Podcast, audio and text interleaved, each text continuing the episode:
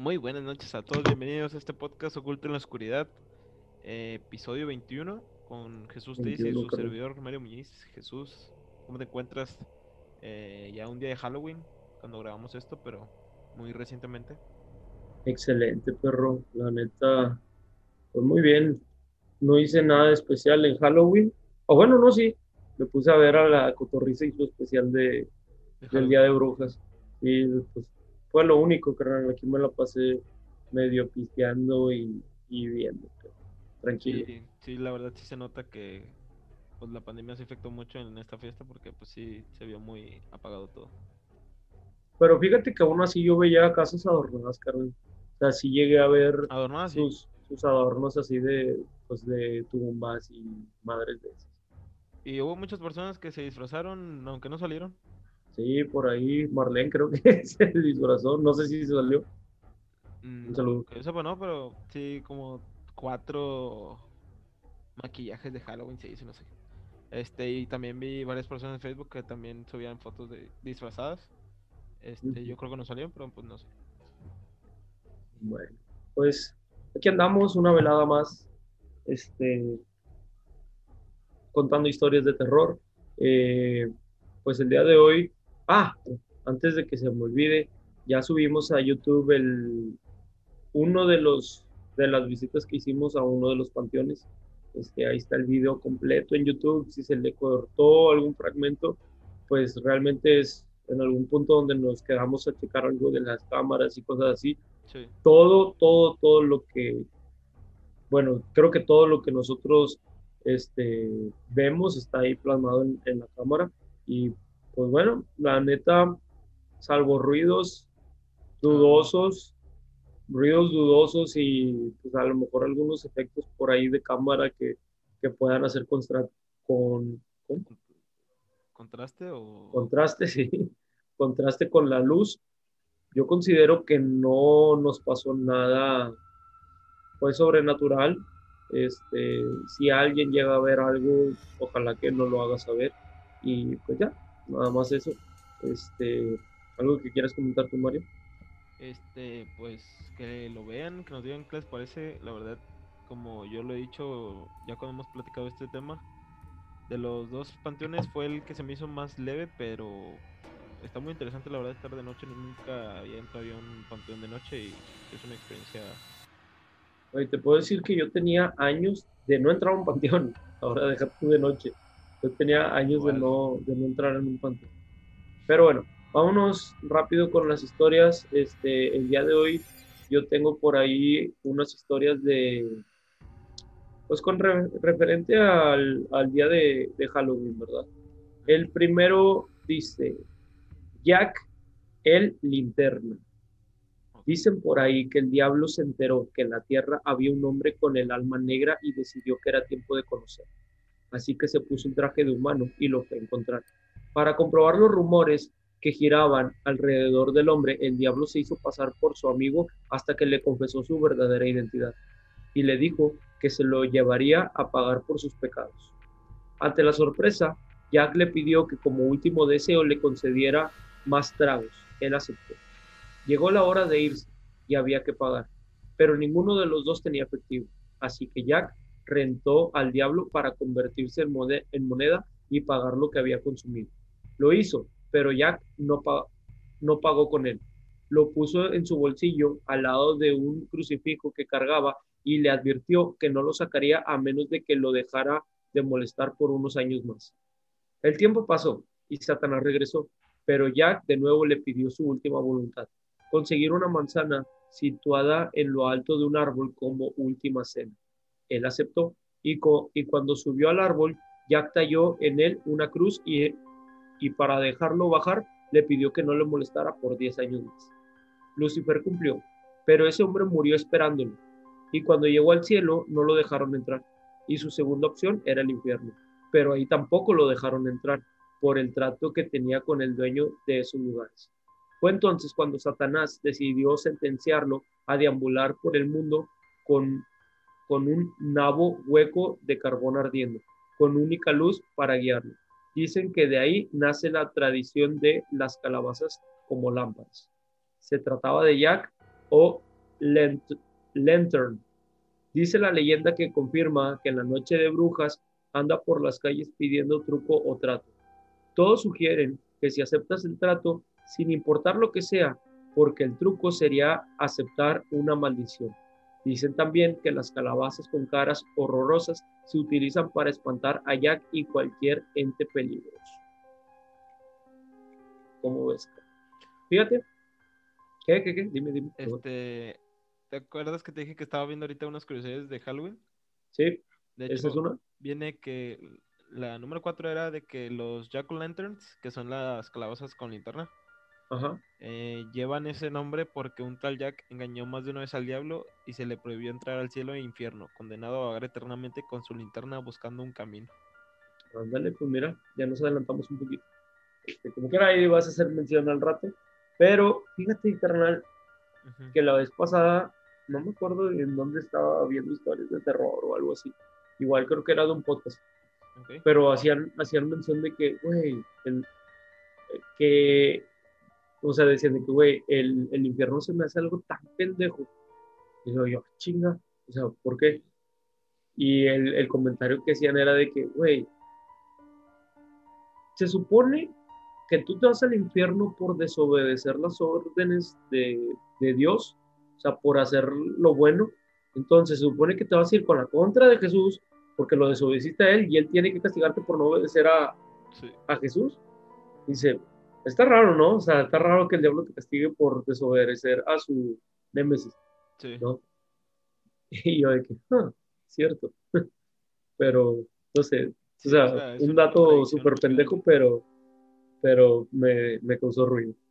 Sí, pues la verdad sí es una contradicción, o sea, ¿cómo te va a castigar su enemigo? Que pues así lo ponen en las religiones. Pues sí. Este, por hacer cosas que, que no están bien para el otro. Pues no, la neta no, no tiene mucho sentido. Pero bueno, fíjate, antes de continuar, carnal, me gustaría aventar otra historia. Ya te dije, tengo, tengo por ahí varias historias. La que sigue está un poquito corta. Dice, la casa embrujada. En un pequeño y escondido pueblo había una casa abandonada sobre la que se contaban muchas historias. Un día de Halloween, cuatro amigos, Raúl, Fran, Carolina y Lorena, se acercaron para inspeccionar, pero antes de entrar escucharon un grito y decidieron marcharse.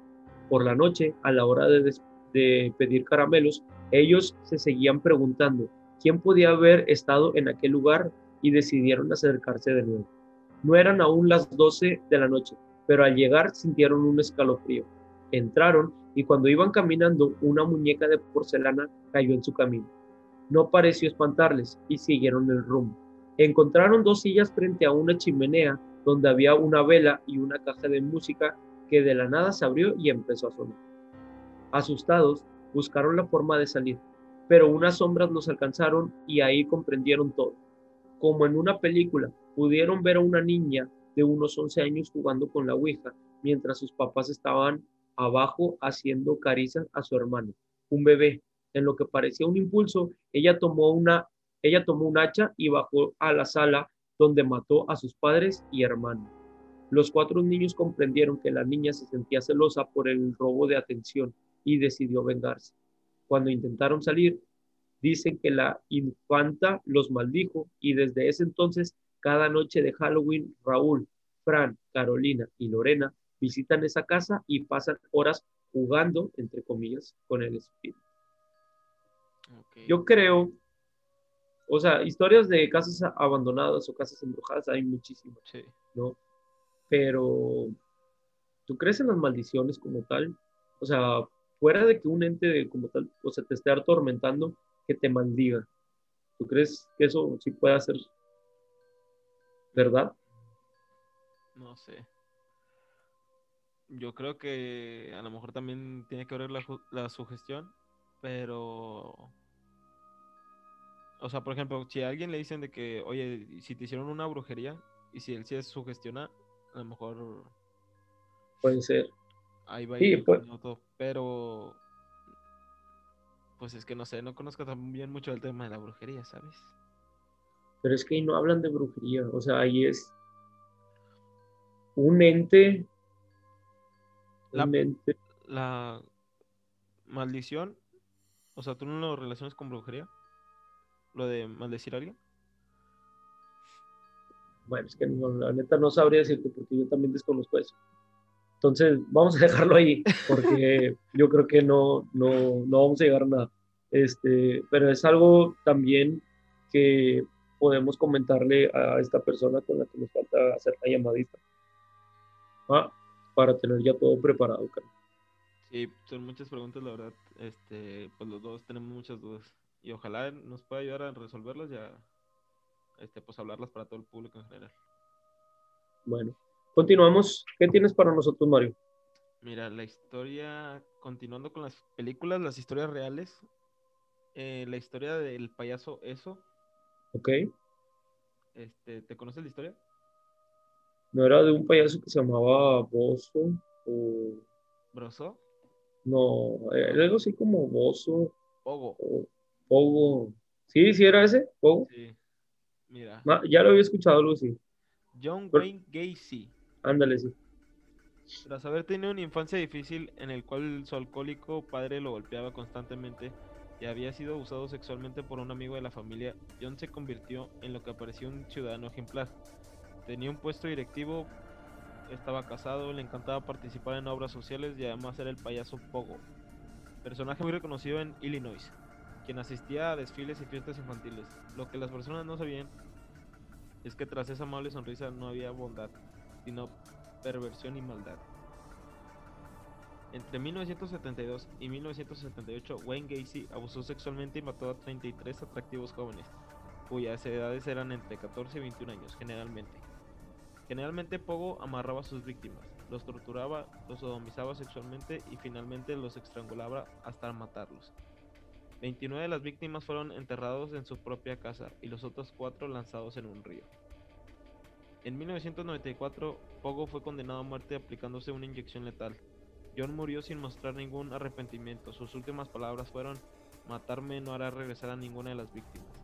El Estado me está asesinando. Bésenme el este, trasero. Eh, nunca sabrán dónde están nosotros. La tragedia y abomi- y abominación no fue su único legado. Sus pinturas en óleo de payasos eh, son actualmente reconocidas en el mundo. Hay muchos tenebrosos payasos creados por la industria del entretenimiento que han sido inspirados por Pogo, como el payaso que aterrorizó en el Frank Show de AHS Twisty, e incluso en la misma serie, pero en la temporada del hotel. El personaje del mismo John Wayne Gacy aparece en el capítulo La Noche del Diablo. Aunque- Esa es la de. Ah, perdón. ¿Cuál? Sí, sí. Oh, no, dime. ¿Esa es la que? Que esa es la serie de. ah, ¿Cómo se American? Horror Story. Ándale. ¿Sí es de esa? Este, se me hace que sí. Este, bueno, por las siglas, me imagino que es American Horror Story Freak Show. En el episodio mm, La Noche del Diablo. La verdad, yo Va. no continué mucho la serie, pero sí está muy interesante. Ya está. Este, y aunque este asesino no fue la inspiración principal para crear el payaso más terrorífico del cine, sí hubo detalles que tomaron de Pogo actualmente en el atuendo de Pennywise. Y ahí fue donde se inspiraron en Pennywise, en el payaso Twisty de American Horror Story. Yo no, la verdad, como te digo, no he visto ese capítulo. Este, pero sí estaba enterado que eso estaba eh, inspirado en, en este payaso. Eh, sí, en John ¿Pogo Wayne o- Bogo. ¿Con B o con P? con P? Pogo. Pogo. Oh, ya. Muy bien. Híjole, pues la... sí había escuchado esa historia. De hecho, pues eh, creo que ya tocaron ese tema en Leyendas Legendarias. Que la neta, si alguien no ha escuchado ese podcast, que difícilmente alguien que nos esté escuchando a nosotros no ha escuchado Leyendas Legendarias. Pero la neta está muy, muy bueno. Me gusta mucho cómo, cómo redactan, cómo, cómo unen toda la historia, güey. O sea, desde que creció su infancia hasta lo que desayunó el 23 de abril de 1700, no sé qué, güey. O sea, todo así, güey, bien, bien, muy bien esa línea de tiempo, de, desde que nació hasta, hasta, sí, o sea, desde que nació, cómo fue el proceso de convertirse en asesino hasta que lo atrapan y luego qué pasa después de que lo atrapan. Entonces, la neta está, está muy, muy padre. Pero bueno. Oye, hablando de asesinos, no sé si tú alcanzaste a ver uno de Toluca, que salió un audio de él. ¿Hace cuánto? Hace unos seis meses, yo creo. Que era un audio de él hablándole a su mamá. No, güey. No, es la llamada más terrorífica que puedes ver. O sea, le decía a su mamá que no se preocupaba si lo mataban. Este, si regresaba en pedazos, que ella ya no llorara. O sea, él en su mente ya estaba que, era un asesino y que en la cárcel iba iban a matar. O sea, ya tenía todo. Pero súper duro, súper. ¿Y sabes cómo se llamaba? Este, el asesino de Toluca, sí viene. Este, él confiesa que mató a, a su padre, a, a, la esposa de su padre, creo, no me acuerdo. O sea, fueron varios. Y él, lo único que se preocupaba era en su mascota. O sea, lo único que le hablaba a su mamá era para que le cuidara al perro.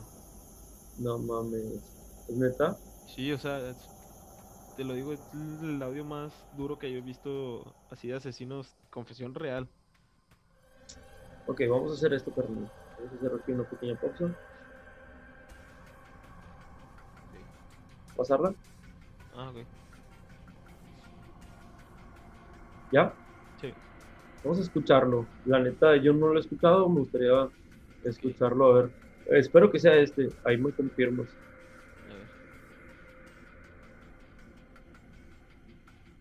¿Cómo estás, hijo? Pues, no, yo no importo. Oye, mis mascotas. Ahí, ahí están. Ahí están, nomás que ahorita mañana voy a ir primero contigo porque creo que tienes audiencia, ¿no? Ay, no, yo ya... Mira, mis tres opciones son estas. Ajá. Escúchalas. Sí. Pero no, no sientas gacho. Ajá. Hay de tres sopas, o me matan, o me suicido, o muero aquí de viejo, pero es lo único que hay para mí, ¿va? Ay, hijo. Es, es lo que hay. O sea, no, lo acepto, o sea, fue lo que le dije fue fue lo que le dije al detective cuando me entregué. Le dije mira yo nomás quería que mis mascotas estuviesen bien. Si mis mascotas están chidas de mí que sea lo que sea pero tenía la duda de que fue de como ya no te he visto no sé si te enseñaron la grabación y todo. O sea todo lo que dije pues sí es neta. O sea no para para qué te miento o sea para qué te choreo o sea si yo maté a papá yo maté a la hermana de tu novio pero sea, yo también entiendo si pues no me quieren ver. No, o sea, sí lo entiendo. Digo, sí me le estoy pasando gacho, pero pues o sea, es lo que es. No, pues también soy un asesino, tampoco es como para que me le esté pasando chido, ¿no? Pero, o sea, si te llegas a enterar que ya me pasó, tú tranquila, tú ni me entierres, ya que sea de mí lo, que, lo que sea, va. Pero ustedes, tú no, tú chida, tú y aparte ya no quería que les, ya ves que me que me contaste es que los fueron a levantar de, para buscarme y todo. Este, pues ya, ya no ya no quería que tuvieran broncas por mí y menos tú, ¿no? Entonces era era eso, nomás quería saber que pues si ya estás bien, si ya no los acosan, si ya no nada. No, ya nada, yo ahorita, ya me dio todo el apoyo, tengo el apoyo de la PROCO, tengo el apoyo de la Fiscalía, no tengo, ahorita nada, ya nada más platiqué con la de los perros y ya nada más voy a ir a verlos para que, para ¿Quién, que ya... ¿Quién es la de los perros? Pues ahorita, este, voy a ir a buscarla. ¿Mande? Mis perros, ¿quién los tiene? Ahorita me dijeron que tienen algoronda hasta allá, no me acuerdo en qué, este, ¿cómo dicen? Donde cuidan perros, pues. ¿Pero está lejos? No, no, no sé, porque voy a ir, pero mañana voy contigo y el miércoles voy, ya tomos también, ya me los enseñaron también los perros. ¿te, marcó la abogada que me tocó? No, mañana voy a ir a conocerla, por eso quiero ir a mañana temprano, porque dice que a las diez y media va a ser tu audiencia, entonces quiero ir con ella para presentarme y para ver qué vamos a platicar, qué me va a decir, porque también para ver cómo van a hacer, quiero tramitar las visitas, para irte a ver, este, tus cosas, que te voy a... No, no, no quiero que me hagas así, no manches. Pero no estás golpeado nada. ¿Golpeado? No. Y si me golpean, no te preocupes, no pasa nada. Si te llegan a decir que se suicidó en la celda, no pasa nada. Si te llegan a decir que lo descuartizaron, no pasa nada. Tú, no, hijo, tú no, no me digas con tu vida. es, mira, es lo que puede pasar aquí.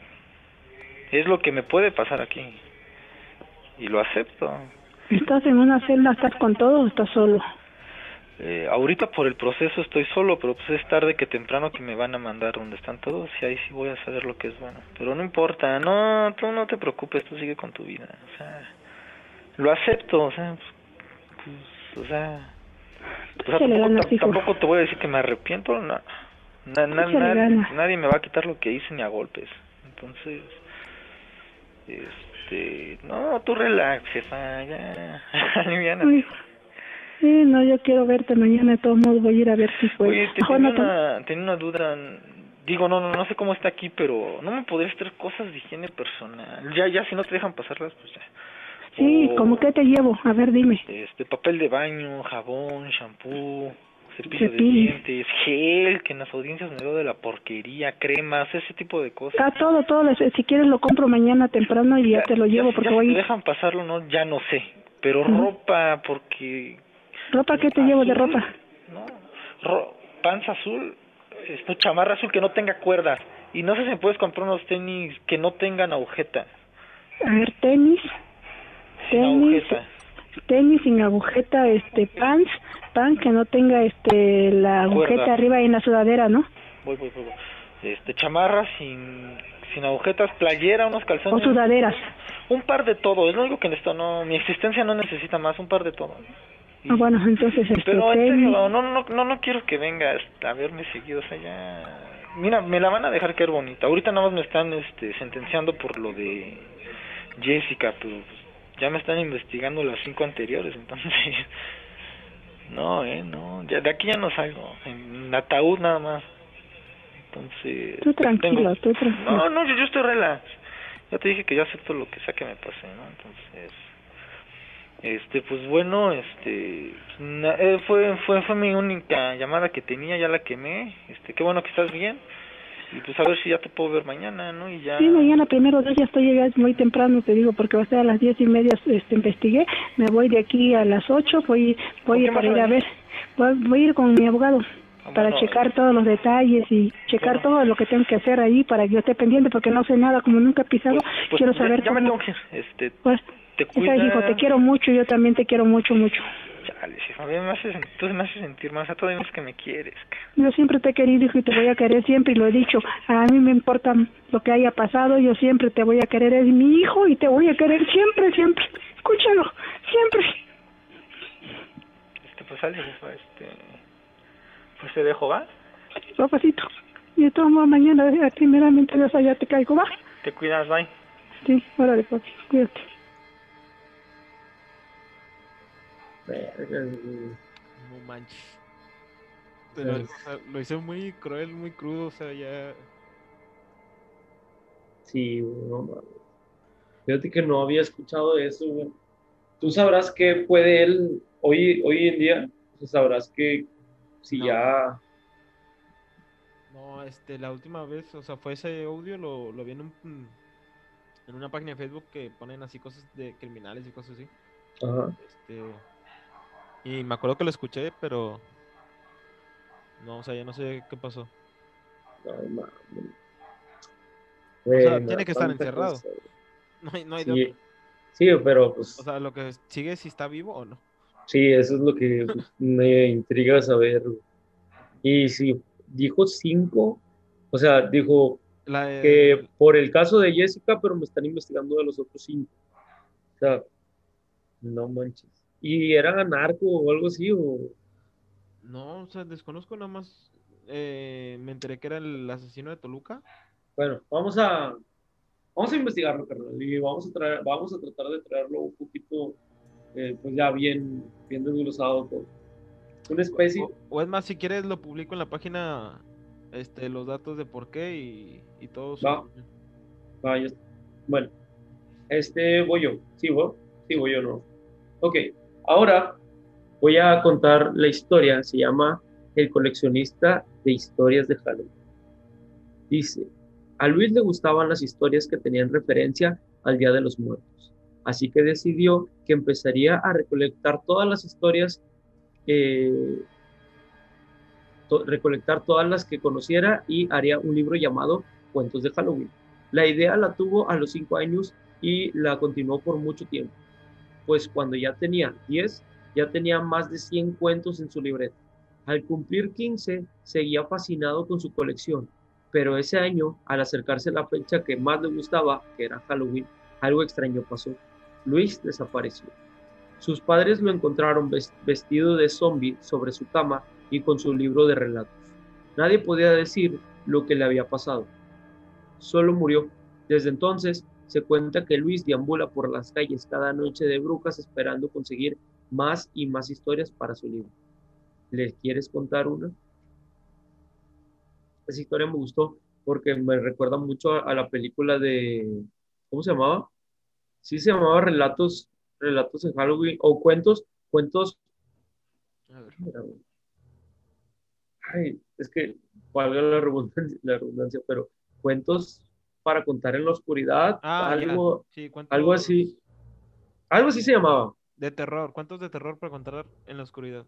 Bueno, esa, sí. Yo me acuerdo que en esa, en esa película, o según, no sé si la estoy confundiendo, pero según yo, en esa película hay eh, una casa abandonada y, y se contaba que tenían a, o sea, la familia que vivía ahí, tenían a la niña encerrada donde ella tenía sus cuentos de, de terror Ah, sí. en- y que, eh, vaya, en la película unos niños entran a la casa, descubren el cuarto donde se supone que esta niña estuvo encerrada mucho tiempo, descubren el libro, empiezan a leer las historias y de repente se empiezan a escribir historias con respecto Ah, a las cada, a cada, a los protagonistas de, Sí. de la película, ¿verdad?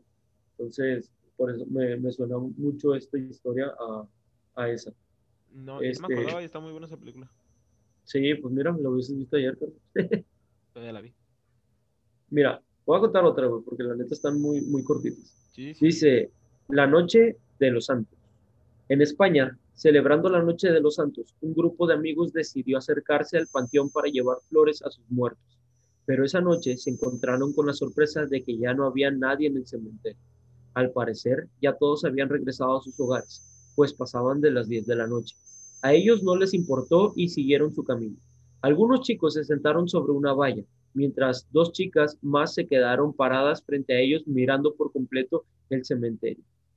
Una de las adolescentes pudo ver a una mujer anciana flotando. Solo se le veía la cintura para arriba, pero detrás de ella le seguían unas piernas y luego un brazo con bolsas de supermercado y otro, y otro brazo llevaba la correa de un perro. Los gritos fueron de inmediatos y los chicos salieron huyendo del lugar. En el camino se encontraron a otros jóvenes más de la escuela que escucharon lo que, que escucharon lo que vivieron y quienes les confirmaron lo sucedido. La leyenda cuenta que una mujer anciana cocinaba cuando se decidió ir a la tienda, pero olvidó pagar lo que tenía en la estufa, a pagar, perdón, lo que tenía en la estufa. Cuando regresó, vio que su casa se quemaba y al querer llegar más rápido fue atropellada y partida en dos. ¿Era ella? Esa es la historia de la noche de los santos. ¿La noche de qué? ¿De los sueños? De los santos. Santos. Ahí me queda una duda porque pues dicen que lo vieron en un cementerio. ¿no? Pero pues en sí ella murió en, en su casa o cerca de su casa. Quiero, no sé. No, como que no tiene mucho contexto la, la historia. Pero pues es una historia trágica como muchas otras que hemos relatado. En teoría, en teoría son historias de, de Halloween, ¿verdad? Sabrá cuál sea verdad o cuál sea una simple creepypasta. Sí, exactamente. Bueno, ¿qué más nos tienes, Mario? ¿Con qué nos vas a asustar? Uh, Te asusto. te asusto. este. Mira, tengo los lugares más tenebrosos del mundo. Ok, ¿Te atreves a explorar estos terroríficos lugares? yo sí, no sé tú, carnal. Sí, pero lamentablemente la mayoría no están en México. Nada más hay uno No, no, de los que leí que está en México. Este, eh, mira, el primero es las catacumbas de París. Ay, güey, yo he querido ir ahí, güey. Güey, Estoy viendo la top. foto y se ve. Muchísimo, güey. Abajo de París, güey, es, es un cementerio, güey. No. ¿Has visto la película de como en la tierra como en el Como en el cielo o algo así? En la tierra como en el infierno, ¿no? Algo, bueno, algo así, no sé. Pero según yo, es ahí en esas catacumbas de, de París, donde sale de que la piedra filosofal como si fuera de Harry Potter y salen un chorro de cosas, güey. La neta, está, está muy interesante. Pero bueno, ya no, no te interrumpo, a ver. Mira, este. Las catacumbas parisinas son un famoso laberinto de túneles subterráneos cuyas paredes están formadas por toneladas de huesos y calaveras humanas, apiladas al milímetro. Se calcula que más de 6 millones de cadáveres en el siglo XVIII, incluyendo personajes tan conocidos como Montesquieu y Robespierre, muy conocidos, ¡ay! Ujú.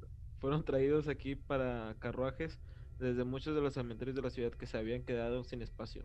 Después de la Torre Eiffel, las catacumbas son el destino más popular para los turistas en París. La verdad, por la foto sí, sí me interesa al menos ir a conocerlo. Este, el segundo es el puente Overton Bridge de en Reino Unido. Este puente entonces no presenta ningún atractivo especial para el ser humano, sin embargo ejerce una irresistible atracción para los perros, de forma de que cada, cada mes un perro se lanza desde esta construcción a las aguas del río, que cruza para morir ahogado. Lejos de ser un par de casos aislados, desde los años 50 se han registrado más de 600 suicidios caninos en este puente. Mm, este no conocía la verdad. Neta, No, nunca lo había oído. Yo, yo ya lo había escuchado, pero algo sí decían que ya estaba comprobado el por qué se aventaban los, los perros. A lo mejor me equivoco. Si me equivoco, pues ahí me perdón. Según yo había escuchado o había visto en algún video algo así, que al parecer había como una especie de, de mineral en, en el río o algo así, que al momento de, de pues de que fluya, ¿cómo? Como el momento de entrar en el perro. No, no, no, no, no. Ah. Había alguna especie de mineral o una roca, una, algunas rocas por ahí por el río que al momento de que sube la corriente o que la corriente va más rápido, hacían cierto sonido que no era audible para, para el humano, para, Para el ser humano, pero para los animales sí. Según yo, algo así era, era la explicación que, que daban para esa zona. Pero sí estaba raro porque yo sí había escuchado esa historia Inclusive creo que por ahí en algún video de, de Dross contando historias de terror, la llevó a mencionar de que cuando él cuenta la historia decía de que se les hace la recomendación de que no pasen con sus perros, ni siquiera cargándolos, que porque pasas por ahí y tiempo después ellos van a buscar la manera de, de escaparse para ir y tirarse al puente. O sea, o sea, no sé, está, está raro, pero, pero, pero según yo esa era la explicación, no sé la neta, si sea Pero- cierto o no. Pero ahí cabe también que si es por el sonido, ¿por qué no se lanzan desde desde o sea, el piso normal? O sea, ¿por qué No tienen sé. que subir al puente? no Está muy raro eso. no, no. Pero es que si has visto cómo es el puente, o sea, si tienes la imagen Sí. ahí del puente, Sí, que está bueno, Es como una calle, o sea. algo así, sí. pues sí, es, es como una calle que no es como que te tienes que subir para aventarte, no, Sí, o sea, es una calle y luego está la caída para el, para el río. Pero bueno, ¿qué más nos traes? Este, mira, el segundo, el tercero ya es el parque del Be- Beijo Ronconen en Finlandia.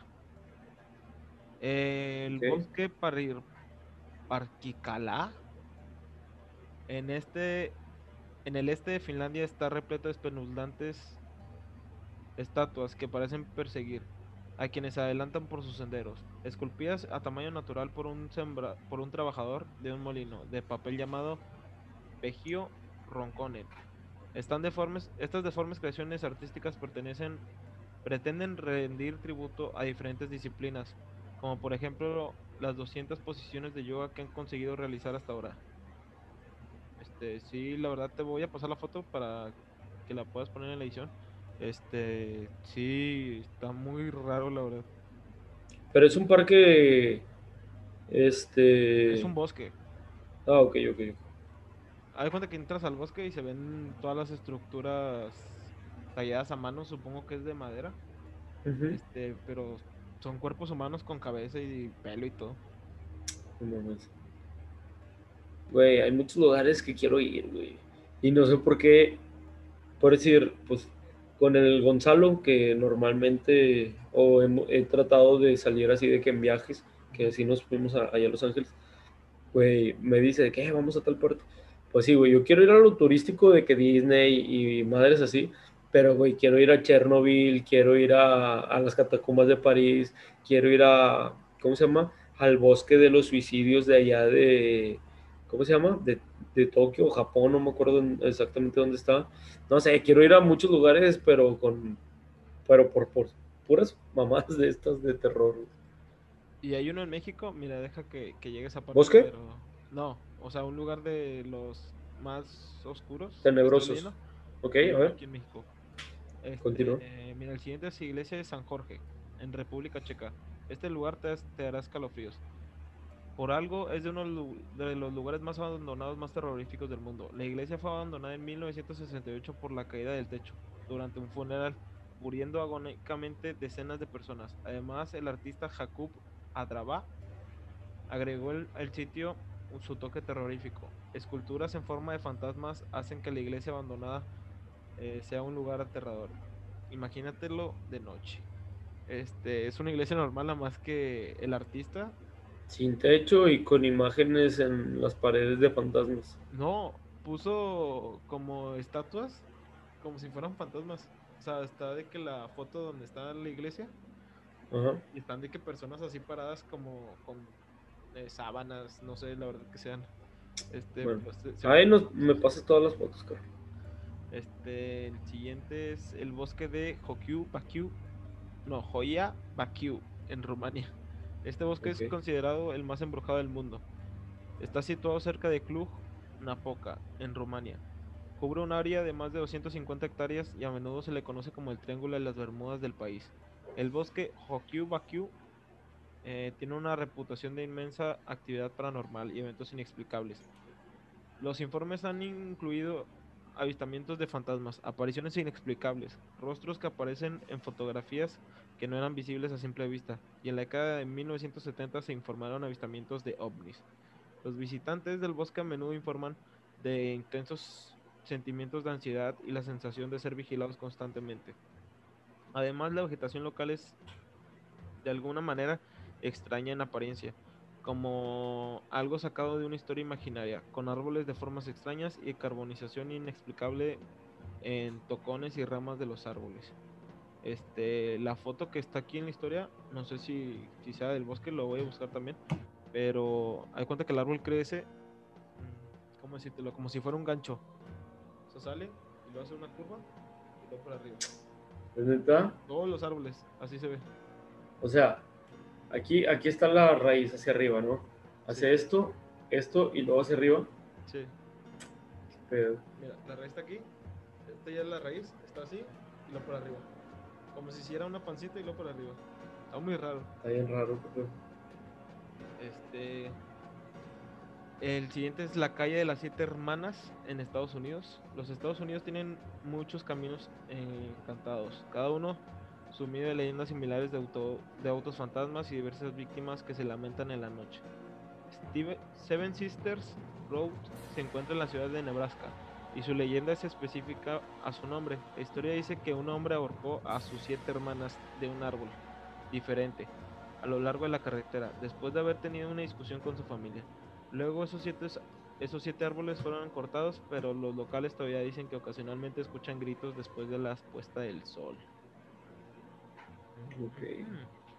Este, ya llegando al que te digo de México, yo creo que sí las has escuchado, es yo creo que el lugar más turístico de esta cosa aquí en México, que es la isla de las muñecas.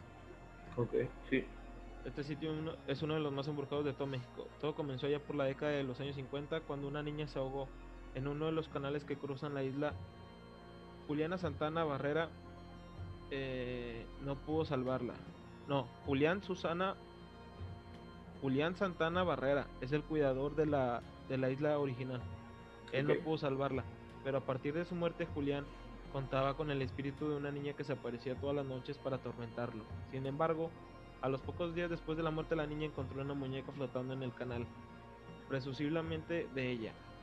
Por ello, y para tratar que el espíritu encontrara la paz, decidió colgarla en un árbol, en forma de respeto. A raíz de aquello comenzaron a encontrarse otras muñecas abandonadas en los canales, las cuales decidieron colgar, también llegando a más de 1500.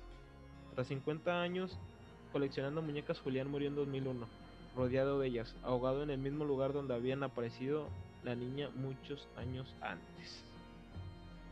Sería interesante visitarlo. Este, como te digo, es el único que sale aquí en México. ¿En dónde está la isla de las muñecas? En el DF. Pero, Tengo entendido que para llegar es por Xochimilco, por el, por el río. No estoy muy Ok. seguro, la verdad, pero casi un 100% seguro. Este, ya para concluir las, los lugares, el castillo de Montsecourt en Francia. A casi Mira. 1207 metros de altura, eh, es un pedregoso acantilado. Aquí se encuentra el castillo de Montsecourt, al sur de Francia. Es conocido como los lugareños como el Singagua de Satanás. En el siglo XII pasó a convertirse en la sede de los cátaros, declarados herejes años más tarde por la Iglesia Católica. Después de un asedio de 10 meses del castillo, en su interior murieron 200 monjes en una hoguera, no sin antes maldecir el lugar para el resto de la historia. Otra razón más para ir a Francia, carnal.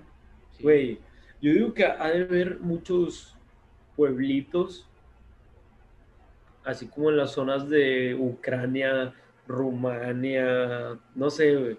Así tipo pueblitos como el, el que aparece en, en La Monja, güey. Así, güey, de que muy, muy antiguos, güey, con... Yo me acuerdo que Luisito Comunica fue a hacer una, como que un tour a uno de esos lugares, güey, y había castillos así, güey, pero de esos de la época medieval, güey, así. Estaría, estaría con ganas visitar un lugar así. Pero insisto que lo primero que me gustaría visitar es Chernobyl. Pripyat. Así es. Bueno, este, vamos a continuar, carnal. Ahora, yo tengo una historia que se llama La Masacre. Dice, era noche de Halloween y había que celebrar.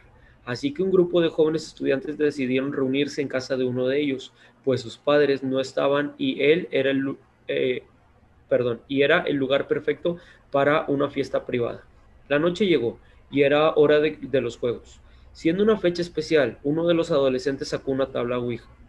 En esa casa estaban Claire, April, Curtis, Dominic y Anouk, quienes se juntaron en círculo para iniciar el juego. Cuando alguien eh, insinuó que se necesitaba una especie de medium que se encargara de dirigir el tablero y todos eligieron a April, la chica más tímida y conservadora y miedosa del grupo. Ella para probarse aceptó y empezó la noche con los espíritus. Pues se conectaron con uno que decía llamarse Ruth. Era una chica de 16 años que había muerto asesinada y que les decía que era de la misma ciudad que ellos. El juego parecía inocente y luego de una larga sesión de preguntas y respuestas decidieron que era momento de hacer otra cosa. Posteriormente, April subió al baño sola y pudo mirar cómo una sombra se acercaba a ella. En eso escuchó un grito y vio cómo Curtis, el dueño de la casa, caía frente a ella con un cuchillo clavado en el cuello. Cuando bajó gritando y llorando, se dio cuenta que sus amigos habían sido asesinados de manera brutal. Trató de salir corriendo, pero los nervios la traicionaron y cayó desmayada. Poco después, la policía, alertada por los vecinos, llegó y encontró a la joven bañada en sangre. ¿Qué pasó?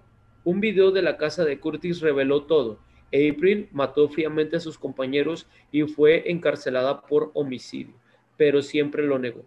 La gente dice que no fue April, sino Ruth, quien, eh, quien entró en el cuerpo de la joven para acabar con todos por simple gusto. Bien dicen que si llegan a jugar este, pues eso de la Ouija, no saben si es que es verdad, no saben con quién se están contactando. A veces, este, bueno, dicen que les pueden jugar bromas o se pueden hacer pasar Por por, la persona. por un ser querido, por un, un familiar, un amigo, ¿no? Entonces, no, no se confíen. Eh, Así rápido, hablando de la Ouija. ¿sabes por qué el nombre? No, ¿por qué?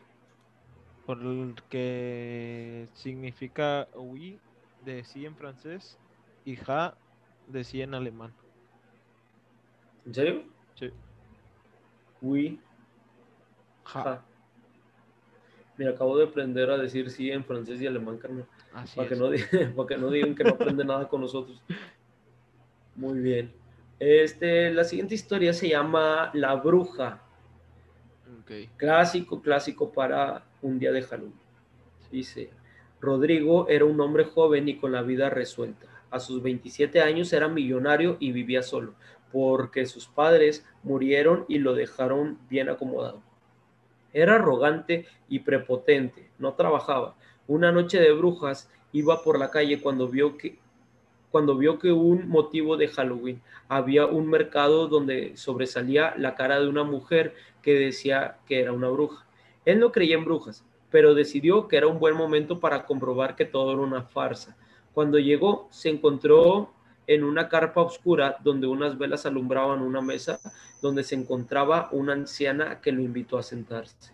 A Rodrigo le pareció una mujer repugnante y cuando ella le preguntó, ¿qué es lo que quieres saber? Le contestó, vengo a ver cómo te equivocas. La bruja respiró y le supo decir quién era él, pero sin olvidar recordarle que siempre pasaba por encima de todo y todos, sin importarle nada, y sin decirle a nadie se burlaba de ella. Y sin decirle que nadie se burlaba de ella. Por lo que al día siguiente viviría el Día de Muertos en carne propia. Rodrigo se marchó asustado y ni siquiera le pagó a la mujer aquella, aquella de nombre Mandrágora. Se resistía a creer que lo que había dicho, pero no podía evitar sentir miedo, así que empezó a ingeniar una idea para no morir en esa noche de brujas. El joven regresó a su casa y se juró a sí mismo que no moriría por un accidente y que probaría a la mujer estar equivocada. Ordenó a sus sirvientes que quitaran todo lo que pudiera ser peligroso en la casa. Cerró el paso del gas, el agua, se quitaron lámparas y objetos de vidrio. Sintió que solo estaría más seguro, así que ordenó a todos marcharse y pidió al mayordomo amarrarlo a la cama para que no pudiera pararse y sufrir algún accidente. Su empleado lo hizo.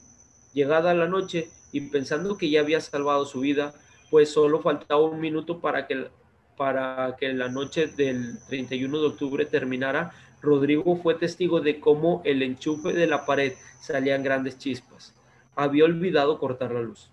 Desesperado, pedía ayuda, pero no podía desatarse. El fuego se acercaba y él solo lograba escuchar la risa burlona de una mujer que parecía venir desde el mismo infierno. Y esa fue la historia de la bruja. Mira, híjole, carnal, es que puedes no creer, se vale, se vale que tengas tus creencias y, y pues así, o sea, no, no creer, pero el hecho de, de ya burlarte o ya como faltarle el respeto a, a, la creencia de alguien más, pues como que no, o sea, no, no va de ahí. Y qué bueno, si le pasó, si esto es una historia real y le pasó eso, por pendejo, por, por andarle jugando al, al verguitos. No sean malos, gente. Entonces, este, ¿tienes algo más para contarnos por ahí, Mario? Claro que sí, Jesús. A ver, cuéntanos. Dime. Este es la. Continuando con las películas. Ajá. este, me quedé con ganas de contar esto la, la semana pasada. Es la del cementerio de mascotas. Una película Ya. que creo que sí has visto. Eres fan de las películas de Stephen King. Claro, carnal. Este, mira, en 1989 se estrenó una de las películas más icónicas de la historia del cine de terror, Cementerio de Mascotas, basada en la escalofriante novela del, talentoso maestro del horror Stephen King. Este filme superó los números en taquilla. Y aunque el guion es espeluznante, la verdad, la verdad historia supera la ficción. No muchos lo saben, pero el cementerio de mascotas en realidad existe y se encuentra en una adentrada zona boscosa en las colinas de Haldon, Inglaterra. Un cementerio dedicado totalmente para mascotas fallecidas de los habitantes. Perros, gatos, conejos, tortugas, hámsters, pájaros y hasta peces descansan enterrados en sus tierras. Suelen ser un lugar tranquilo para despedirte de tu mejor amigo. Sin embargo, puede que no sea la última vez que lo veas, pues la leyenda cuenta que durante la noche los animales regresan a la vida para deambular por los alrededores. No se sabe a qué se deba o qué contenga la Tierra para hacerse realidad este misterioso suceso. Lo que sí es que existen infinidad de historias que relatan la resurrección de estos animales. Una historia muy conocida fue la de una familia que vivía cerca del bosque. Una tarde encontraron a su canino con un fuerte golpe de carro, y aunque intentaron auxiliarlo, en el momento ya era demasiado tarde, pues desafortunadamente perdió la vida. La familia, devastada por la pérdida, decidieron llevarlo hacia el cementerio para enterrarlo y guardarle luto. Semanas pasaron y una mañana uno de los hijos salió de su casa para jugar con la patineta, cuando de pronto a lo lejos vio un perro idéntico al suyo, solo que este se veía sucio y a la vez borroso. Decidió acercarse poco a poco y mientras más lo hacía notaba que el canino movía la cola emocionado, con los mismos movimientos de su perro cuando lo recibía y llegaba a su casa. Al tenerlo unos cuantos metros enfrente, el chico se percató que era su mascota, ya que portaba el mismo collar con la misma placa con su nombre. Asombrado intentó atraparlo, pero este huyó rumbo al bosque hasta perderlo de vista. El hijo regresó alterado a la casa, gritándole a sus padres lo que había visto, y aunque por horas estuvieron buscándole por los rumbos, no lo volvieron a ver.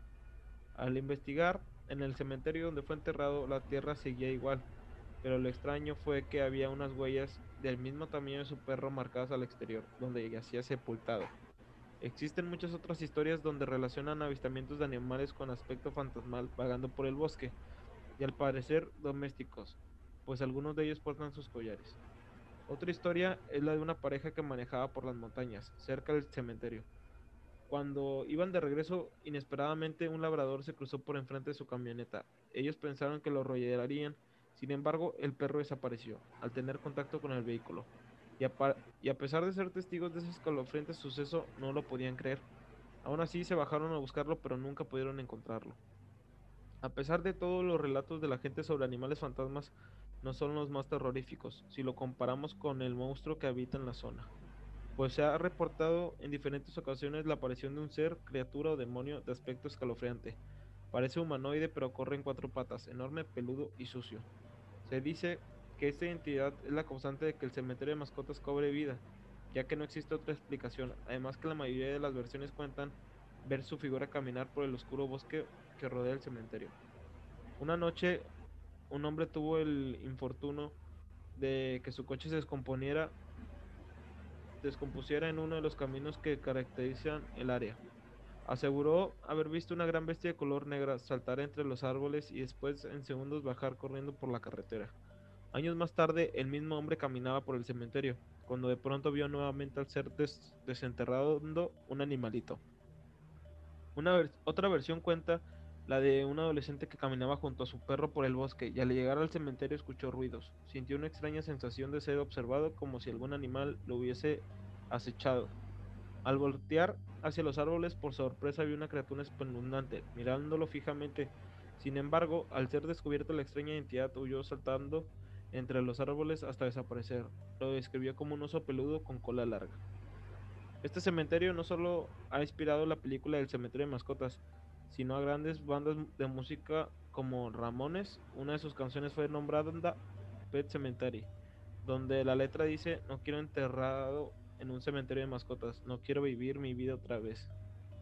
Para muchos este lugar puede ser muy tenebroso, y de hecho lo es, aunque probablemente para muchos otros sería fascinante volver a ver a nuestra mascota una vez. A pesar de todo, nos da un claro ejemplo que existe la vida después de la muerte, y si el otro y si el Todopoderoso sí lo desea, algún día nos reuniremos con nuestras mascotas que tanto queremos. Y aquí concluye mi historia. Cementerio de mascotas, carnal. ¿Te acuerdas en dónde está situado? En Inglaterra. En Inglaterra. creo que nunca, creo que nunca vi la película clásica, porque sacaron un remake, ¿no? Sí. Creo que nunca llegué a ver la película clásica y si la llegué a ver al chile no me acuerdo, porque yo nada más tengo presente el remake. Eh, según yo, vi la, la. Es que creo que no es un remake, creo que es la 1 y la 2, ¿no? O... No sé. No, no sé, pero en la que yo vi, me acuerdo que decían de ese, o sea, de igual de las mascotas, pero en la 2 enterraban a una niña, creo. Con, Ah, la, sí. con la esperanza de que re- reviviera y sí, creo que sí revivió o algo así, no sé, no, no recuerdo muy bien. Este, no, la, la 1 no la vi yo, la que vi fue el remake que dices tú. El de la niña que atropella un tráiler. Un no tráiler. Simón. Sí. Bueno, bien este. ¿eh? Estaría bien verla, es un clásico. En Chile, carnal. Ahorita, ahorita le calamos a ver si se puede. Aunque se me siento que se está trabando un poquito, pero ahorita vamos a ver qué onda. Ok, yo creo que pues para cerrar voy a contar una historia más carnal. Esta historia se llama La venganza. Dice, una joven adolescente vivía con su madre y su medio hermano en un pequeño pueblo. Llegaron ahí porque su madre padecía de pánico y cada que veía a mucha gente tenía un ataque de ansiedad. A ella no le iba tan mal, pues ya había hecho amigos en la escuela. Llegó la noche de Halloween y por votación decidieron que el festejo fuera en la casa de la chica. Con dudas, ella aceptó. En la fiesta decidieron jugar a la Ouija y todo parecía salir bien. Ay, ¿por qué no entienden estos jóvenes? Porque inmediatamente contactaron a un espíritu que les hablaba. Estaban atentos al juego cuando se escucharon gritos en la parte de arriba de la casa. La adolescente no sabía qué era lo que estaba sucediendo, porque nunca antes había pasado cosas sobrenaturales en su hogar. Así que trató de mantener la calma y la de sus compañeros también, aunque ellos empezaron a desesperarse. Después de unos minutos, cuando todo parecía calmarse, uno de los amigos comenzó a hablar en un extraño idioma que nadie entendía, así que el pánico inició de nuevo. En ese momento la Ouija comenzó a moverse por sí misma y formó la frase fue un gran error. El tablero se movía de manera constante y en eso la adolescente vio algo que no pudo creer, a su padre. Se dio cuenta que él era quien estaba asustando a la gente. Subió a buscar a su madre, pero la encontró muerta y a su hermano también. ¿Por qué los mató? La chica halló el diario de su madre y en él pudo leer que, que su progenitora lo asesinó tanto a él como al padre de su medio hermano. Él juró venganza y la cumplió. Ok. Muy bien.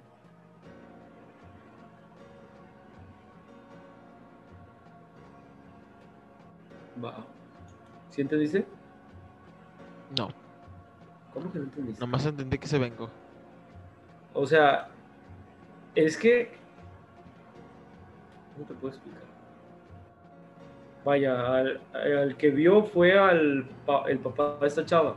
Y esta chava vivía con su mamá y su medio hermano, ¿no? Entonces, el papá de esta chava fue el que mató a, Ah, ok. a, a su medio hermano y a la señora. Sí.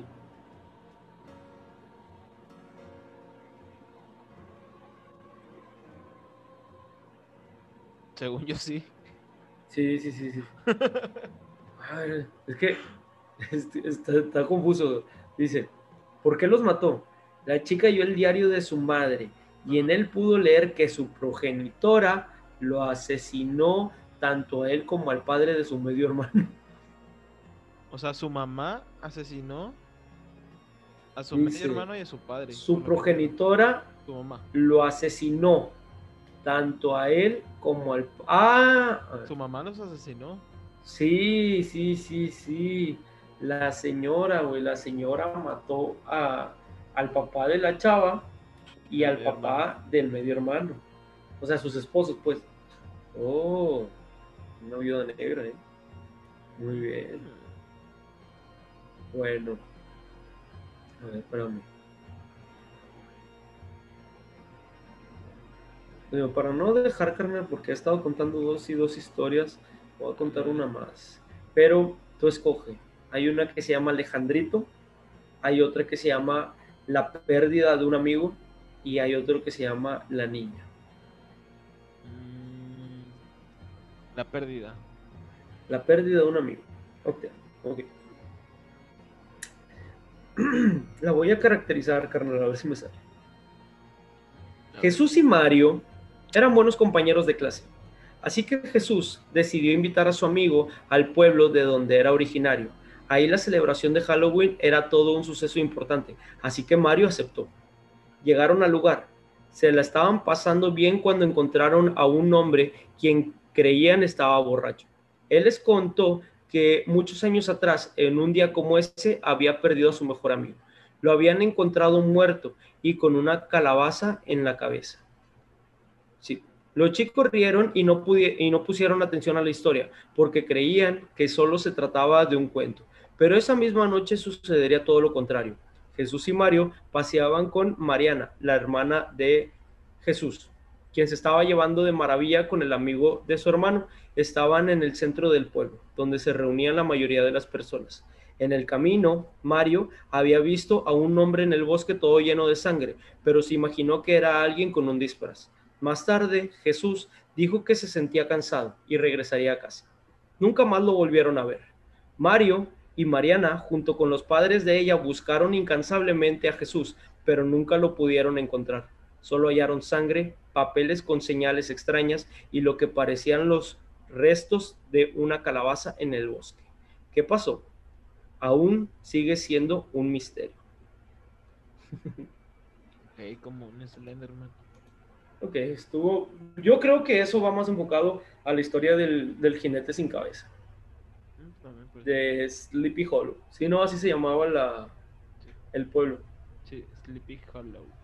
Bueno, este, pues yo creo que con estas historias nos retiramos por esta ocasión.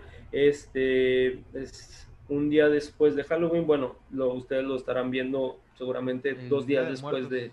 Sí, el día de muertos.